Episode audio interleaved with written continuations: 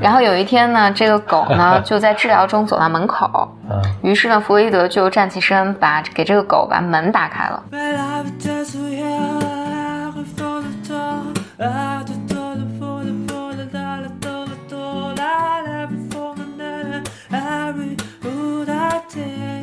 Welcome to another episode of Blow Your Mind，两个人的公路博客。大家好，我是峰哥何峰。我是简丽丽。今天我们跟大家聊一聊欧文亚龙这本书《给心理治疗师的礼物》第二十五章。第二十五章，二十五章他说空白屏幕，忘掉它吧，真实一些。嗯，这是这这是讲的此话怎讲的？嗯哎，我我觉得如果学心理治疗，都会听到过这种精神分析里面有一个叫 blank screen，就是空白屏幕。嗯然后早年呢，他们提出这个概念，就是说治疗师和病人之间要有一个完美关系的第一模型。嗯，这个模型呢，就是要求啥叫完美关系啊？嗯要求这个治疗师保持中立，然后或多或少的就把自己藏起来。嗯所以希望这样病人呢就能把自己的重要的一些客体关客体关系投射到你这个关系上面，嗯就好像这个治疗师是一个空白的屏幕，然后来访者可以带来任何东西嗯。投进来。嗯。然后这个理论呢，就是说如果来访者把治疗师看作是一个独立的个体，就独特的你，你是一个人的话，嗯。他就没有办法把把这些东西带进这个关系里面了。嗯，所以就必须你是一个不是个人。对你是一个屏幕坐在那嗯。然后亚龙呢，我我我其实想讲亚龙讲这章的时候，但他是反对的，是吧？对对对，他出其不意的，我给你看一下啊，他这一章这一章写了七页八页，哇，这在本本，因为咱们这个书里其实一般每章可能一两页啊，对，有的时候半页，嗯 所以他他在这儿确实是有很多东西要讲。但亚龙呢，整体就讲说这种这种就不行啊，他就说为啥不行？更好的模式呢，是应该你把对于过去的理解看作是为了理解当下，就当前的这个治疗关系。其实你你你这个我也我也说过很多次，如果你去看汪亚龙的所有的这个书和他的理论的话，他他他的态度的话，他会把所有的东西都拉回到当下。嗯嗯然后他觉得所谓的这种要治疗师保持一个空白的屏幕，会牺牲掉我作为一个人和病人之间真诚的人际互动。嗯嗯，而且他在这儿说，他他就提了一个很有趣，他说弗洛伊德自己有没有遵从这个空白屏幕的模式呢？嗯说经常的或者一般的来说，他没有遵守，所以他就他就举了一些例子，比如说弗洛伊德他的他的记录里面就是说，如果他给来访者一个比较深刻的诠释解释之后，他就要和病人给病人递一个雪茄，就是这是个庆祝的胜利的雪茄。嗯嗯，然后他举了一个例子，说有一个就说这个算打破了这个空白屏幕啊。对，因为这这就是我作为一个人嘛，我要跟你来庆祝。嗯你说空空白屏幕能做这种事儿呢？嗯当然，就弗洛伊德做了很多在目前看来、现在看来很不伦理的事情，嗯包括包括我我记得之前在咱们播客也有讲过，比如说他指使自己的学生去娶哪个病人啊什么的，嗯就是，唉就这些槽都会发吐。很可怕。嗯当然，当然这个可以理解，因为他们刚刚开始做这个这个东西，大家并不知道这个边界在哪儿。嗯然后，但他还提到，就是亚龙还提到说，弗洛伊德的一个来访者，这个也是个精神病学家，叫罗伊·克林格林科，叫 Roy Grinker，说曾经描述过他接受弗洛伊德分析的时候发生的一件事情。因为弗洛伊德这个狗经常在这个治疗室里面待着，然后有一天呢，这个狗呢 就在治疗中走到门口，嗯于是呢，弗洛伊德就站起身，把给这个狗把门打开了。嗯，然后几分钟之后，这个狗又要挠门，又要再进来。哦，好讨厌，对，然后弗洛伊德站起来打开门，去又去把给把狗放进来。对，打开门，然后就对这个来访者说：“你看到了吧？刚才他就不能忍受你那些阻抗的垃圾，他现在又回来，要再给你一次机会了。”天哪，嗯 所以，所以你看，弗洛伊德是完全没有做到，嗯就是所谓的就是空白屏幕的。嗯这听着都很有攻击性。对，嗯，所以我我觉得亚龙在这个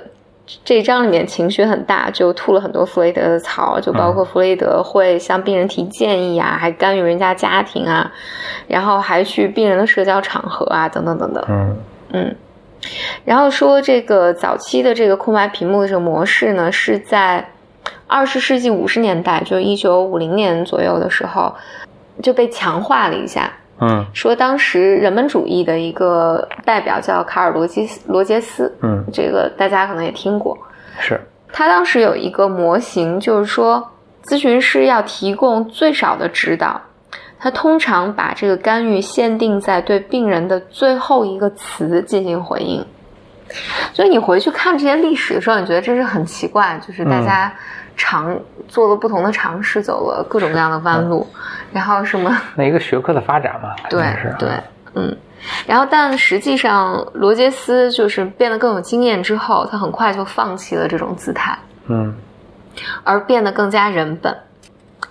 然后之后呢，就是亚龙就在这个书里面讲了很多这种他在小组中的这种自我暴露，嗯就是呃这个的关系是我要不然是个屏幕，要不然我是个真实的人。嗯然后亚龙其实是一直在强调的是在咨询咨询关系中，治疗师的真诚。嗯嗯，所以亚龙倾向于做更多的自我暴露。嗯在这一点上，我之前也表达过我的一些保留意见啊。嗯但我但我们在讲亚龙的这个，他他在努力说服大家，就是小组就就就这个治疗师是应该要去坦诚的，包括他也提到说，心理治疗结果大量的文献都支持这么一个观点，说治疗师的坦白会引起病人的坦白。嗯所以他就举了一些例子，就是无论在医院里面，还是他在培训学生的时候，都会有这种和病人见面，然后有被观察的时候，然后之后大家再再对当下的这个感受做出回应。所以亚龙他在这儿举了一些例子，就是我觉得还挺大胆的。他说他带一个小组，在这个小组每周一次的小组治疗之后，他会常规性的在下一次治疗之前，他会以治疗师的身份给每个人写一封信，嗯就是跟大家说一下他的感受，他上一个里面他觉得没有做好的地方，做得好的地方，觉得高兴的地方等等等等。他认为，他认为这种这种状况其实是帮助了这个团体里面所有人的学习和成长。然后他他在这还举了一个例子，这个例子他之前也举过，就是说他有一个病人就不断的理想化他，他觉得就是这种他的坦诚，他故意在这种咨询中暴露一些他非常人性的这种弱点，然后他的焦虑感、他的挫败感、他的愤怒感、空虚感等等等等。然后这个帮助了这个来访者打破了那个对他的理想化。然后他在这儿就提到了我们之前播客，其实就是二月份，应该是二月份吧。我去美国上完课之后回来讲讲的一个故事，就是关于弗洛伊德其实最亲密的一个学生之一叫 Francis。嗯这个 Francis 就是和弗洛伊德的关系，就是就我刚才说弗洛伊德，呃，就 Francis 他呃，比如说他接了两个病人是母女，然后他想娶其中一个，然后他弗洛伊德说你把女儿送过来让我看一下，然后弗洛伊德告诉他女儿病太重，你娶他妈，就是嗯哼就是就这这种事情。然后但但当时有一个有一个故事是关于反移情，就那个时候整个咨询都是关于咨询师去分析来访者嘛。嗯但是呢，他在这儿就举了 Francis 的一个例子，就是说，当时这个 Francis 他接了一个女病人，这个女病人呢，在分析的过程中就告诉 Francis 说：“你你你停一停，你先别给我分析了，你恨我，嗯所以我觉得你没法给我分析。嗯，然后要不然我先给你做治疗，我先分析你。这个角色 角色随时换。对对对。然后 Francis 刚开始不承认这件事情，说我不恨你。嗯然后这个女病人 somehow 呢就努力说服说服了这个 Francis 说，我们试试看，嗯于是呢，Francis 在这个过程中发现，他真的恨这个女病人。嗯然后这个呢是早期咨询师开始意识到，咨询师对对这个来访者，就来访者也会激活咨询师很多情感。嗯然后这而这些情感很多是能拿回到咨询中能够共同使用的。嗯然后这个呢，其实被记录下来，在这个亚龙的这本书里面，他讲的是说，是一九三二年 Francis 进行了一个激进的实验，然后他把这种自我暴露的边界推进到了进行相互分析的地方，形式就是他和这个女病人轮流分析对方。嗯但他在这记录的呢是说，Francis 就最终就放弃了这个实验，说第一是保密性，就是因为在在这个分析里面，这种自由联想，它必然会暴露他其他病人的一些隐私。嗯第二就是费用，因为他们搞不清楚该到底应该谁付谁费用。然后呢，这个病人觉得觉得这个设置促进了治疗，但 Francis 觉得这个事情就玩不转了。嗯，然后当当然就是我我觉得亚龙在使用这个故事的时候，和我当年听到这个不也不是当年几个月前听到 Francis 这段历史的时候，感受是完全不一样的。嗯因为亚龙在这个书里面写的是，他觉得 Francis 这个这个实验非常大胆、非常创新，而且是非常好的一个、嗯一个行为。嗯我听到的时候，我的感觉是：妈呀，他们到底在做什么？嗯，但在这儿呢，就亚龙就强调说，他想肯定的是，治疗师的真诚最终是有救赎性的，即便是在最坏的情况下也是如此。嗯。我我在这很想加一个假设，就是假设是，如果这个治疗师自己是有自制力的，就人格是很稳定健康的，我觉得那些自我暴露也许是最终是有救赎性的、m a y b e 但是尽管这样，我觉得也要很小心。但是呢，如果这个治疗师自己本身没有什么自制力，我觉得这个就会非常可怕。